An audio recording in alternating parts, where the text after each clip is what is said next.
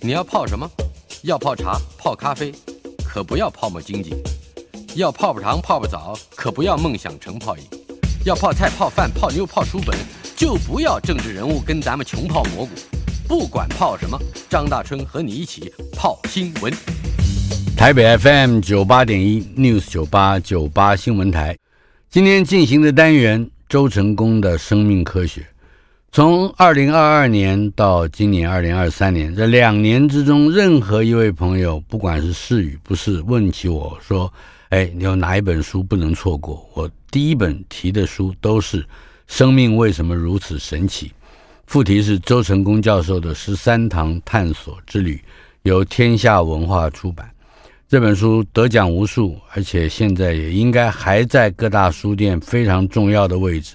它是台湾科普书的一个代表之作。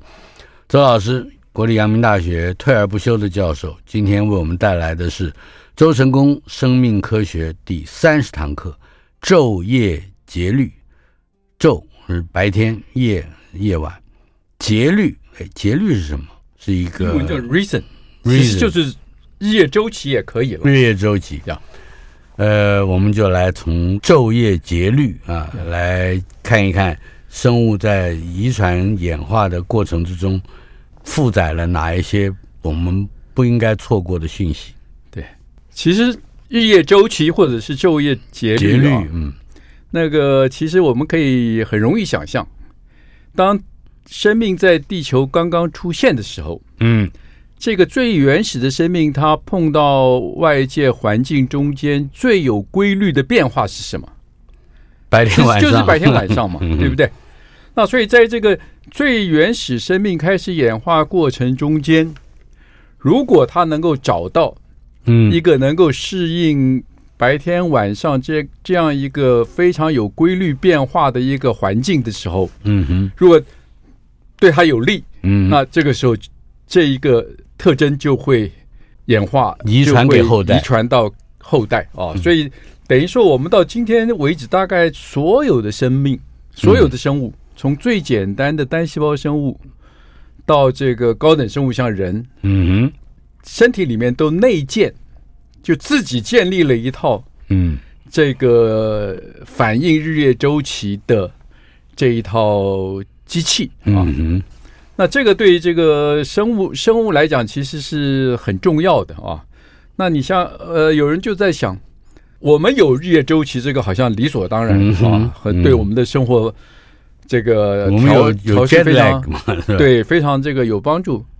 那单细胞为什么也要有日夜周期，嗯哼也要有一些日夜周期的调控啊？是，那其实最早做日夜周期调控的，就是从单细胞开始做起。嗯，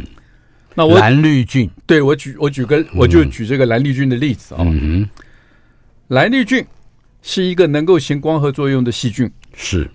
所以我们很很容易想嘛，它要行光合作用，它要有能力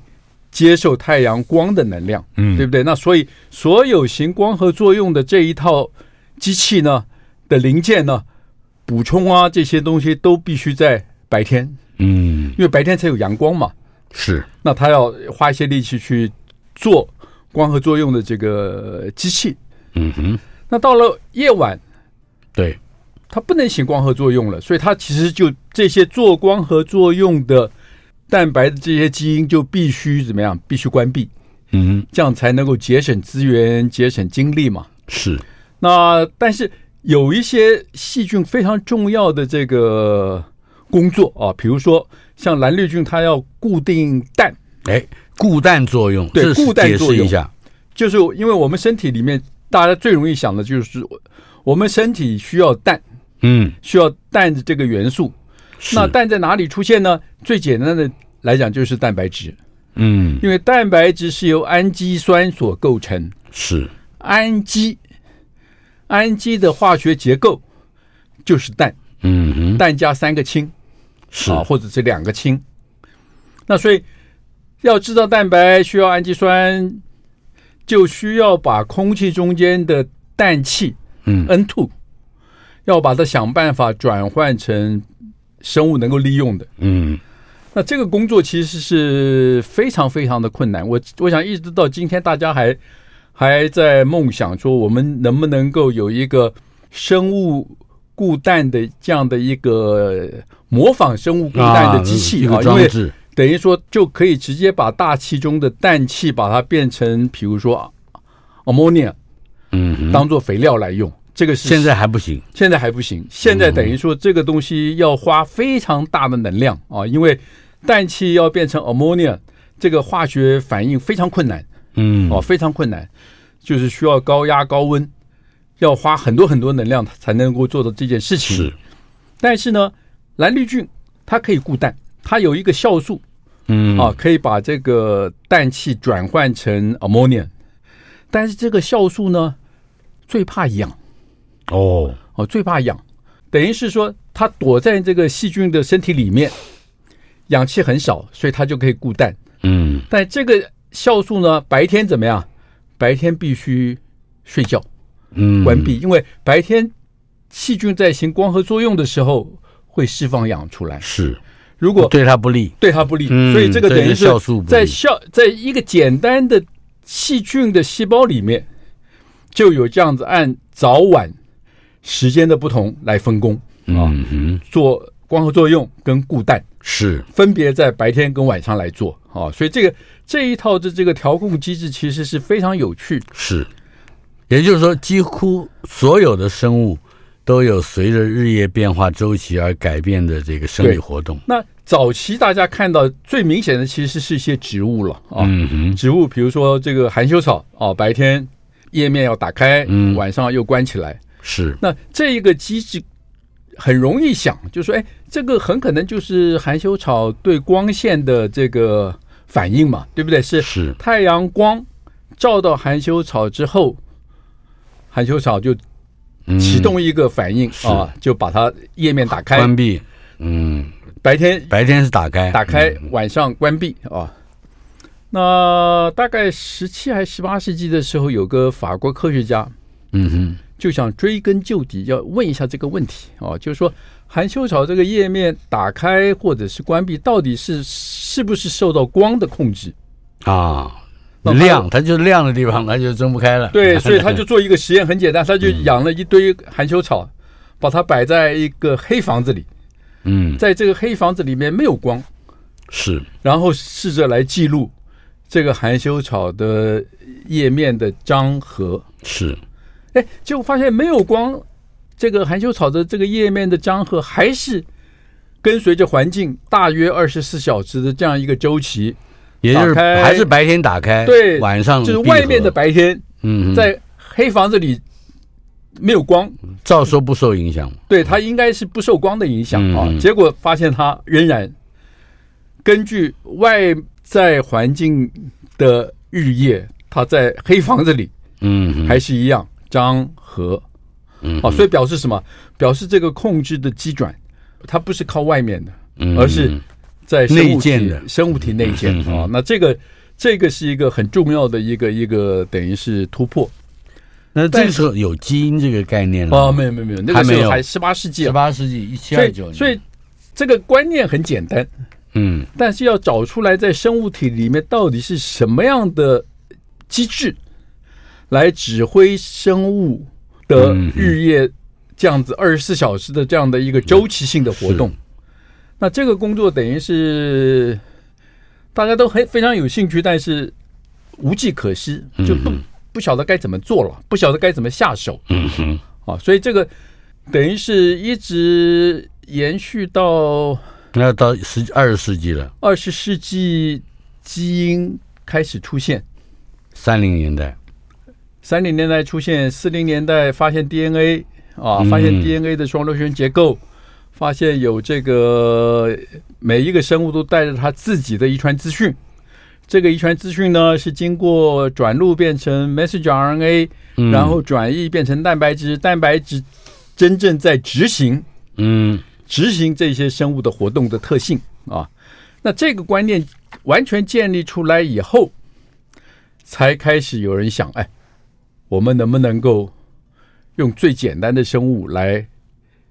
问这个问题？啊就是这个生物的日夜周期嗯是不是透过某一些特定基因在调控啊？是怎么内建的就是了。对对对对对，那这个这个这个里面谈到就是说，这个在六零年代一分子生物学界一段非常有趣的一个嗯一个故事了，就是说我们刚刚讲那个 DNA 的遗传资讯变成 messenger RNA 转译变成蛋白质，这个我们把它叫做分子生物学的中心理论。是啊。那到了六零年代中期，这个中心理论等于完全建立了嗯啊，完全建立了。那包括这个哪一些遗传资讯决定蛋白质上哪一个氨基酸，这个叫做遗传密码。这个密码都已经这也是到了比较晚了。一这九个六六年啊，对，在这个一都是九三零年代的时候，对这个就这基因是个 Erwin 概念 Benning 这个对他他好像提出了一个确定的东西，就是在全黑的暗的条件之对下，豆子的叶片上下的运动，那个周期还不是二十四小对，时就是但是也差别不多，它二十四点四，啊啊，这是什么概念？就是说它比一天还多一点，是不是？是不是因为远古时期的地球就是慢一点嘛？这个这个就很难说啊。嗯就是说日夜周期这个，因为是生物在控制，所以不像那个你家里的闹钟嗯啊，你拨到八点钟，天就亮了啊，天天嗯就是没有没有那么那 么没有那么准确，没有那么准确了啊嗯。是那然后日夜周期这个事情，这个事情等于是我们刚刚说，从十九世纪到十八、十九世纪，一直到二十世纪中，非常清楚嗯啊，这个现象非常清楚，是所以甚至这个所谓的昼夜节律，啊昼夜节律英文叫做 circadian reason， ，circadian，这个专有名词都已经出现了啊，嗯哼，就是说二十四小时日夜的这个一个节律，是。但是这个节律在生物体是透过什么样的机制，什么样的基因在控制这个呃节律啊？这个就是一个大在问。嗯，那我们个哎这个时候已经有飞机了，大家一定也会感受到那哦，对个，对对对对，是不是感受到就这 jet lag 的这个现影响？象其实是非常普遍啊。嗯是非常普遍的一个现象。但是呢，分子机制一直没有办法有进展了、没有办嗯法有进展，就是说不晓得该怎么去研究嘛。是，那六零年代中期，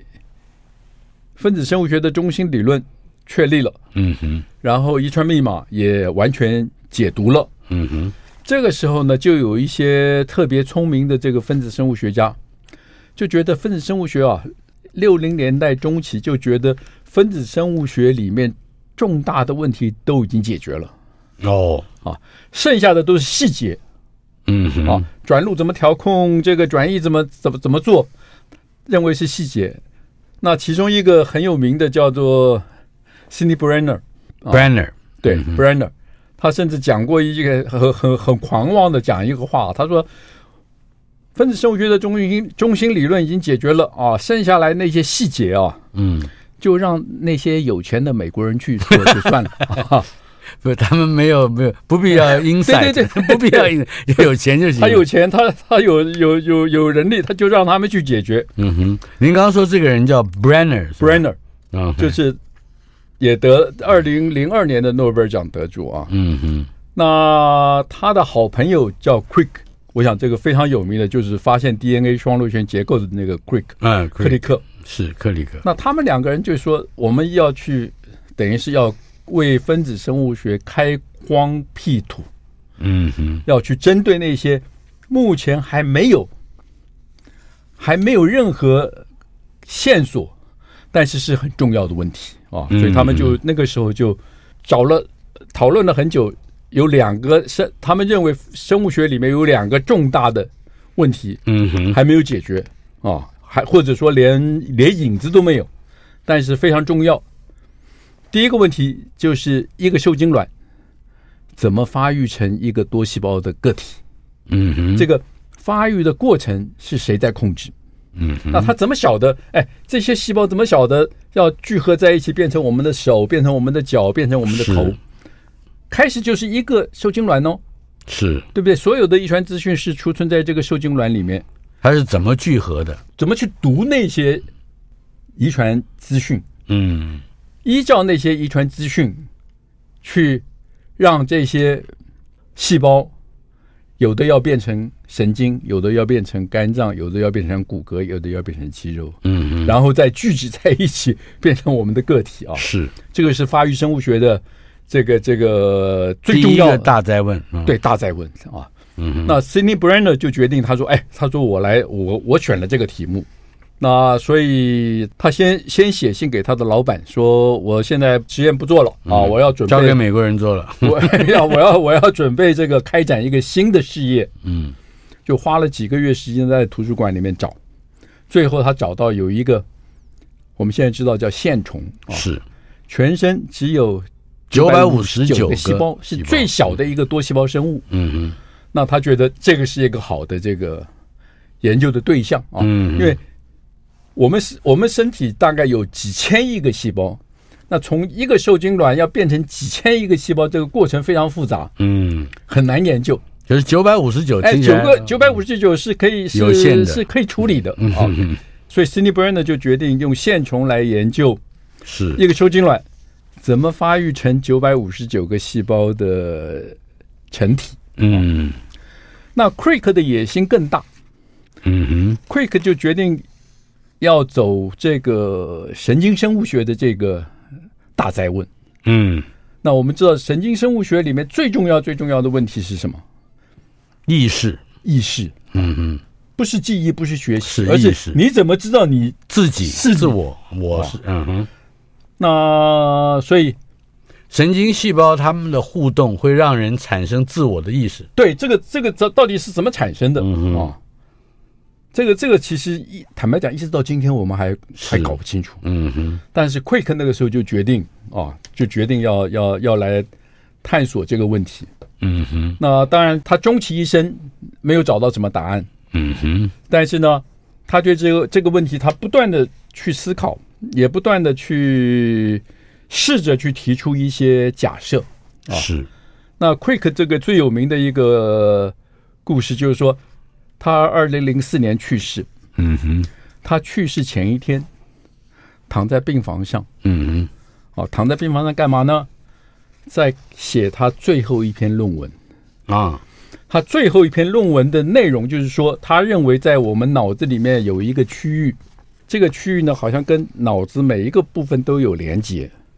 他认为呢，意识可能是在这个区域产生的、哦啊。他就 写了这篇论哎找文，到这个区域，对， 写了这但篇是论还没有文。真的找到，他不是他他假设有，他他觉得嗯啊，从神经解剖学的立场，他觉得这个区域呢跟大脑每一个区域都有连接啊。他认为意识很可能就是在这个区域产生。嗯哼，写完了，第二天就走了，拜拜。嗯他泄露了上帝的机 密啊， 那他的这个等于是他的一个 prediction，他的预言。嗯嗯啊，他的预言呢，到了二零一七年，嗯，哦有诶，离现在也没有几年，对有一点点进展。什么进展呢？就是有一些神经外科的嗯医生啊，他们为了要治疗癫痫病人癫痫，嗯那最有效的办法就是在那个脑区哦去找，插一个电极去找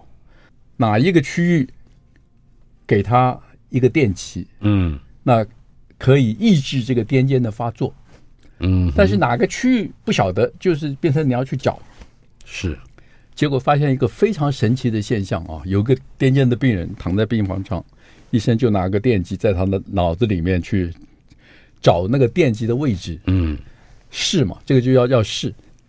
结果就试到 Quick 提出来的那个区域，哦，在那个区域一电，病人呢立刻完全失去意识，嗯，他他不是昏迷哦，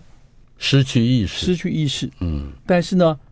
你叫他写个字，哎，他还会写，嗯哼，就是他听得见，他也会服从这个命令，但是他没已经没有意识到他听得见或者他可以写字这件事情，等一下，他还可以可以，可以听得到，他可以听得到。但而是且他还他还可以知道呃你告诉他的事情，但是他能执行吗？他可以执行不呃也可以执行，写，比如说写字啊，嗯哦周成功，对，但是呢，他自己完全不晓得，哦嗯等于就是说，他大脑控制身体判断、解读的这些功能完整，是，但是自我意识不见了。嗯，然后电极一释放，自我意识立刻回来。嗯，哦，这个是一篇非常有名的这个谈意识的 paper，但是我们基本上我们仍然不晓得，是。搞不清楚它到底。那么这个 Crick 对是是他在生前的嗯两千零四年他就提出这个想法，他说那个地方可能是大脑里面意识产生的地方嗯哼啊。哎，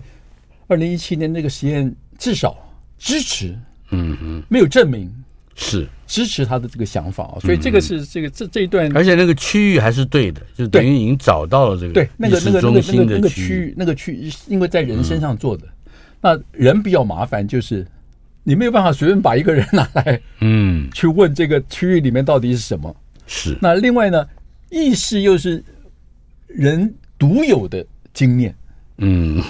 老鼠，哎，可能也有那个区域，但是你不能，你没有问，你没有办法去问他说，也哎，没办法证明，更没有办法证明，你没有办法他去有问没有他说你有没有意意识识，对 所以，所以这个是研究意识的困难的地方。连我们平常在家里养宠物，猫啊狗啊，养我们也都不能判断对它对对对对它的意识是怎么存在的。对那所以 Brenner 找到了他的这个一个非常重要的一个领域，嗯那 Quick 也找到了。是那这个时候我们就要讲到这个做日夜周期的这个先驱，嗯叫，Seymour Benzer， Simon Benzer。嗯嗯 Simon Benzer 在六零年代是非常有名的分子生物学家，嗯哼，啊，他的这个研究非常重要，他的研究基本上是确定了啊一个基因所谓的我们讲说基因突变嘛，是基因突变到底是有有没有一个明确的单位？嗯突变的单位？是那他的研究找到，他告诉我们说，基因突变的单位就是 DNA 分子上面的单一的碱基，嗯就碱基由 A 变 T 或者由 A 变 C，是一个符号一个字母的改变就会造成基因的突变。嗯啊，哼所以这个是一个非常重要的贡献。这个人也非常有趣，这个人啊，原来四零年代是物理学家，原来是学物理他的，原来学物理的，他拿物嗯理的 PhD，、是然后他的物理的这个研究做得非常好，所以这个他跟薛定谔的启蒙也有关系。他是物理学家、嗯啊。四零年代的时候呢，因为看了薛定谔的那一本小书，嗯就是 What is Life 的小书，是啊，突然起了一个冲动，觉得生物比物理重要，或者生物比物理好玩啊了，嗯哼所以他就决定这个转转行。一开始转行他还不敢这个，他还是在他是普渡大学哦物理系的教授哦，嗯但是呢，他就是趁着这个暑假啊，去参加这些研习会啊，然后去教一些这个做分子生物的朋友嗯哼啊，去学一些技术，嗯哼然后很好玩，在普渡大学物理系是里面成立了一个分子生物学的研究研究室。啊 哈那当然这个不能长久了，那最后他就还是迁移到这个加州理工学院啊。那加州理工学院是等于是分子生物学的这个一个摇篮了。是那当时加州理工学院这个生物系一个非常等于是领头羊啊，叫 Debrick。嗯那 Debrick- Dubrick Debrick 本人也是念物理的嗯哼啊，也在三零年代他就他就决定要转转行啊，啊哈所以这个跟这个 Benzer 等于是气味相投了，就就是一对师徒，对对对对，但是对都是转行了。对都是转行的。那 Simon Benzer 的研究做得非常好，嗯所以有个笑话了，就讲说他在五零年代末，因为研究做得好，所以发论文发表论得文多非常快啊。嗯哼从一年一篇到一年四篇啊嗯，哼四篇论文的发表。等一下，这个故事我们要稍后片刻马上回来。我听着都入迷了，时间太长了。台北 FM 九八点一 News 九八九八新闻台，周成功的生命科学这个单元，访问的是国立阳明大学退而不休的教授，我们的老师第三十堂课的讲者周成功老师。今天说的是昼夜节律啊，就是白天晚上生理上不太一样，这是在刻在我们内建的基因里面。对刚才提到了两个学者，一个是 Dobrik，那那呃这是前辈的物理学家，但是转行到生分物子学生物，对，分子生物学。哎，这个无独有偶的，啊十十几年以后，二十年之后，这个年轻的 Benzer Seymour Benzer Seymour Benzer 也是从物对对理系转到了生物对生分子生物对这个领域。对，他们两个人，呃你刚刚提到这个论文发我表，们我们通常都想说，论文发表当然是越快越好，越多越好嘛。嗯哼啊但是你知道，在六零年代，科学家重要的科学家或者伟大的科学家不是这样子看嗯啊，所以 Debris 的太太跟 Seymour Benzer 的太太很熟啊，啊，所以太太中间会写信。嗯哼， Debris 的太太写信给 Seymour Benzer 的太太，那 Debris 呢就在他那个信里面呢夹了一张小纸条，啊，就请 Seymour Benzer 的太太呢把这个纸条给 Seymour Benzer 看啊。嗯哼，这个纸条其实是他的一个抱怨了。啊哈，他说：“哎，他说你发表论文啊，不要发表这么快，嗯因为为什么呢？因为我读你的论文，我是很认真的在读。嗯哼， 如果你的论文每一篇哦，我都要非常认真读的话呢，我什么事都不 能做了啊。那你如果坚持要发表这么多论文的话啊，请你在你发表论文的时候特别要注明嗯哪一段是重要的。我只看那一 段，哦，他说这样子我只要看那一段就好了啊。嗯所以这个这个这个地方是是很有趣。那 Simon Benzer 看到这两位分子生物学的前辈或者大将分别走向不同的领域，嗯哼，所以他也要效仿啊。是，他也觉得我们不要再做这个分子生物学了，嗯哼，那他就选了一个领域啊，嗯，就是做动物行为，是，动物行为的基因基础。嗯哦哼，那动物行为，过去大家都认为行为嘛，一定是有很多基因在控制，嗯你不可能用传统的分子生物学的那样的一个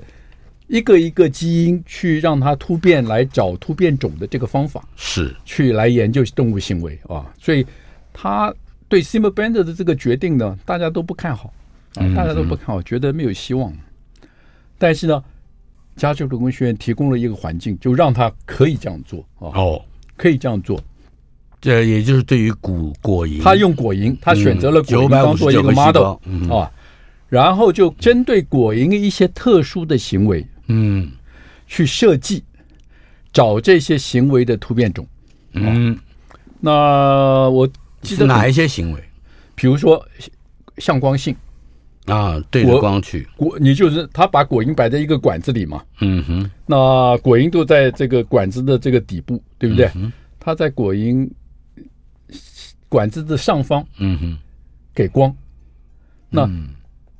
正常的果蝇它就会朝着光的方向去是飞，然后呢，它就看哪些果蝇呢不飞，嗯哼，啊，不飞可能是累了，也可能是其他原因，对不对？那他这个很聪明，他把那个管子啊中间切切一半，嗯，飞上去的那些果蝇呢，下不来，就他就不要了嘛，啊，因为正那常了个嘛？是正常嘛，对，上面再接一个空空的管子，嗯再给光。哦，看看这个原来躲在下面这些果嗯蝇会不会、再那上去，哎，那有一些真的就会还是会嗯上去，就还是会上去的啊。他用这个方法来找那些，比如说这个向光性果蝇向光性这个行为发生突变的果蝇。只有向光性这个行为吧。哦，嗯还他有嗯做了很多，他做了很多啊。所以一九七一年，他的第一篇论文啊，有关于果蝇行为的论文，就是他宣布他找到了果蝇向光性行为的基因。是，啊，那另外他设计了，他其实设计了非常多的这个针对不同行为啊，突变种的筛选啊，像什么抗地性，对，这呃抗地性我不懂是什么意思对，就是说果蝇它是会往上飞的啊，啊哈。那你转过来，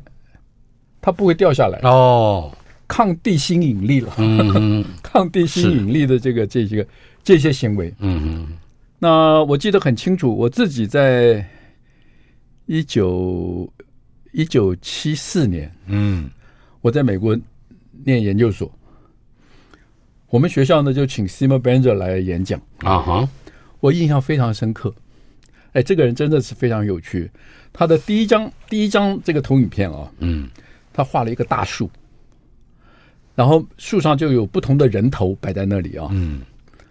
那他就讲得很清楚，他说这个生物学研究啊，最 fundamental 的啊，DNA 啊，嗯哼，中心理论啊，啊，挖深 Creek 嗯是在最下面，哼，啊哈哈，然后一层一层一层，他自己的头呢是在最 上面。他说我研究这个行为啊，嗯是最难的， 所以他说他把自己的头排在最上面。嗯哼，那个时候我记得很清楚，他他秀一个，他说他找到一个这个果蝇的突变种啊，叫做 drop death。嗯哼， drop death 什么意思呢？这不是骂人的话吗？You drop that，就是说你把果蝇都聚集在这个一个管子的那个下方嘛，嗯你把它倒过来，大部分的果蝇就还会停留在它原，就是它有那个抗地心引力的那个、嗯那个行为嘛，它就还是会，它就会停留在那个管子上方。是，哎，这个时候就有一两只砰，就啊从上面掉下来， ，you drop that，叫 drop death。嗯那他哎，他要确定这些这些人掉下来哦，是因为基因发生突变，啊哈，他就是反复的做这个实验，就是抗地性的这个，不是。还嗯啊还不啊 Drop 是 dead- drop drop dead 被证明，他后来证明说是因为是神经系统，嗯就是不能平衡了，是，就是你果蝇一到上面，就是失去了抗地性，等于就是说他没有办法去平衡他自己嗯哼，在那个上面的位置啊，嗯哼，所以就掉下来了、啊，是非常有趣的一个人。嗯哼，那所以等于就是说启动了这个整个果蝇行为的这个研究啊。那所以我们今天要讲这个日夜周期，等于是从 Benzer 开的头，嗯那也不是他最早开的头，是到了一九七三年，有一个学生到他实验室来， ，Konopka，就说：“嗯哎，他对这个日夜周期有兴趣。”嗯那 Benzer 就是说：“你很好，你去研究这个题目。最重要的一件事是什么样呢？你要去设计一个很简单的筛选的方法。啊嗯哼，那果蝇日夜周期的突变种，表示它的日夜周期混乱了。嗯哼。那你要去怎么找出来日夜周期混乱的果蝇？”这个我们要稍后片刻，马上回来。台北 FM 九八点一 News 九八九八新闻台，周成功的生命科学单元，周老师在我们的现场，今天是他为我们开的第三十堂课，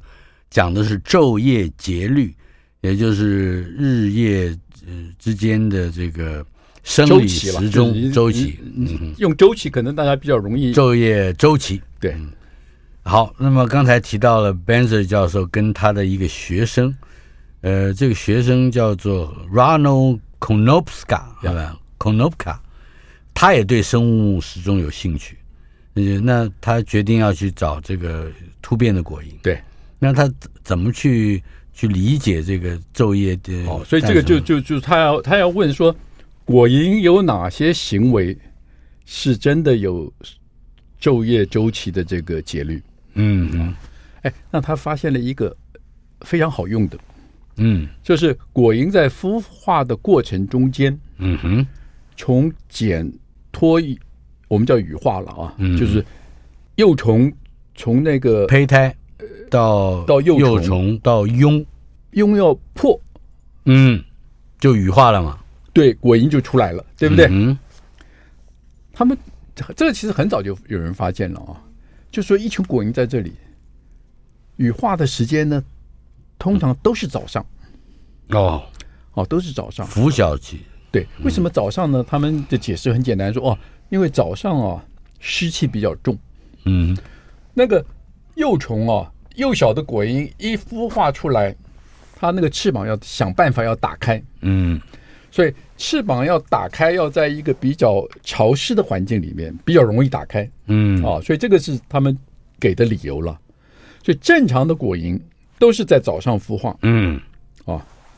那所以这个学生呢，就设计了一个筛选的这个一个非常简单的方法，就是我今天要问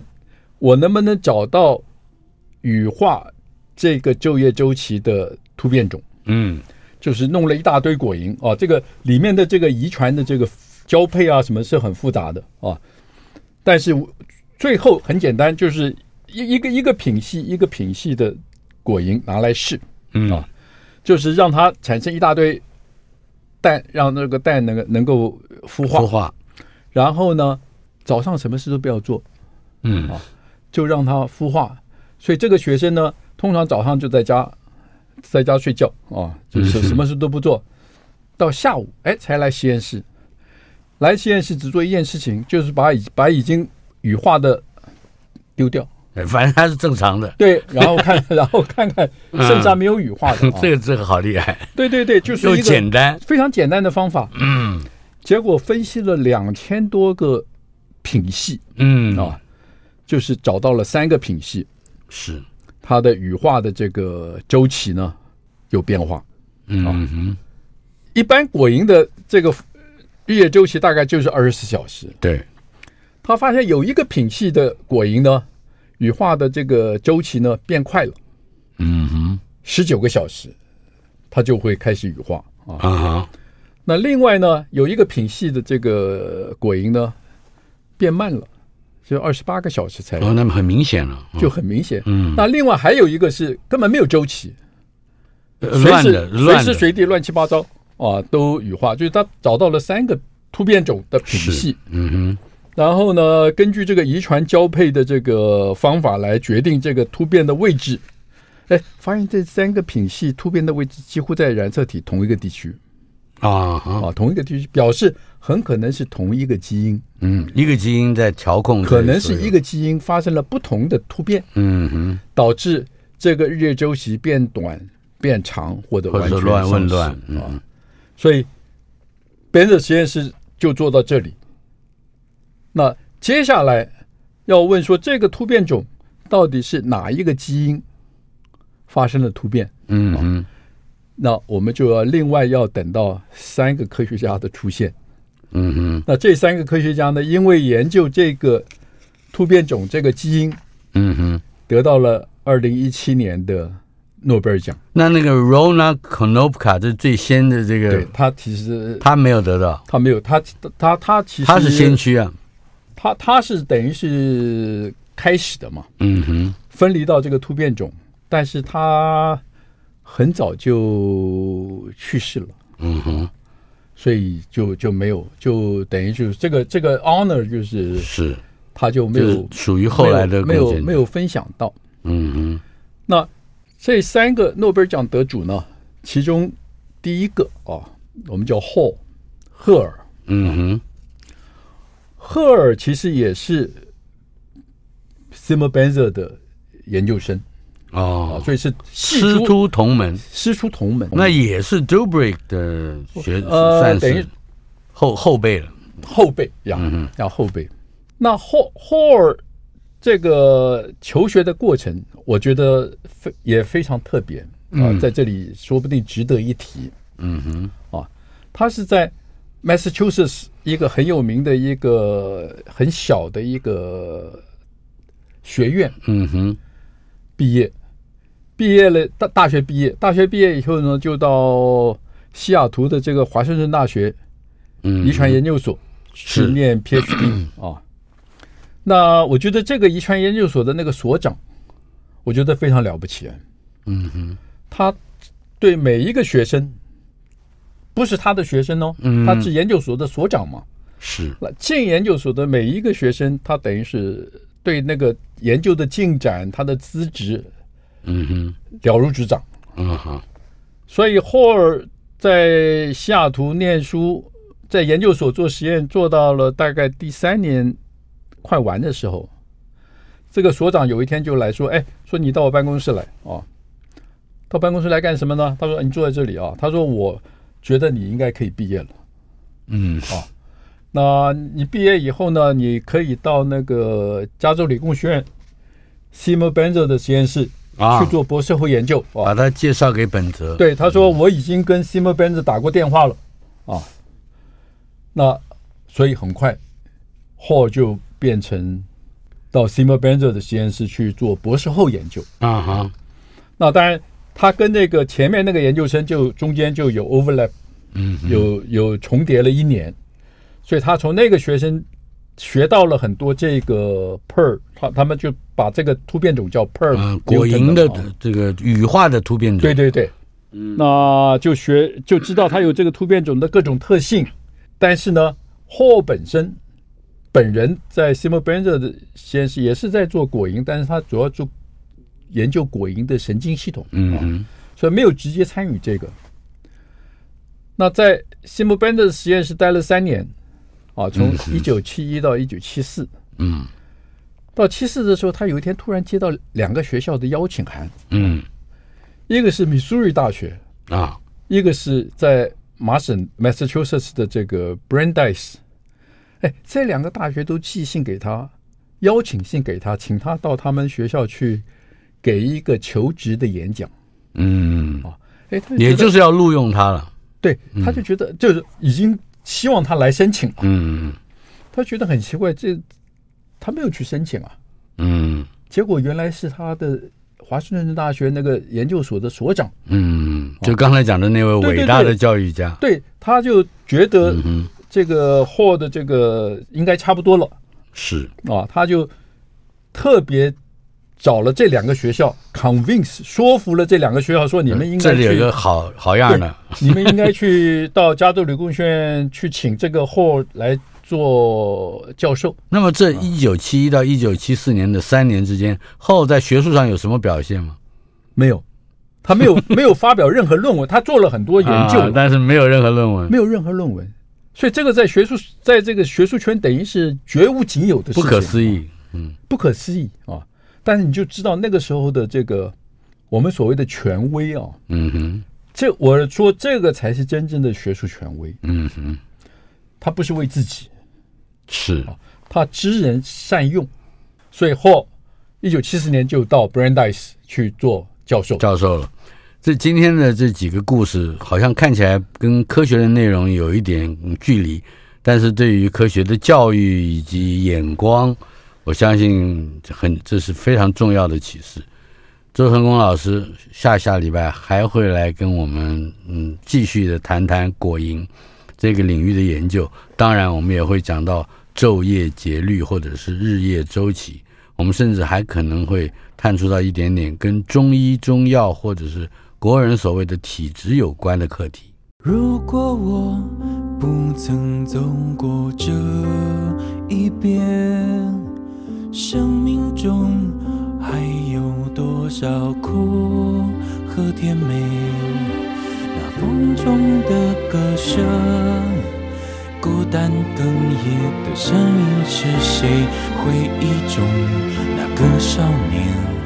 为何依然不停地追？想要征服的世界，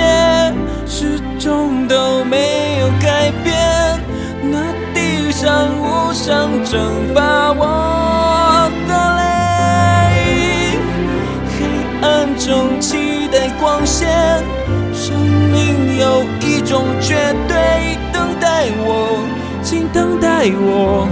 直到约定融化成笑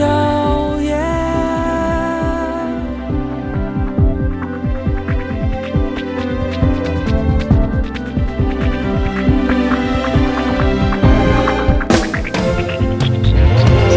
那生命灿烂烟火般上演。你和我最后都要回归地平线，那留下的足迹，浪花冲走回忆和爱情，靠近我，再拥抱我，请不要让我的心冷却。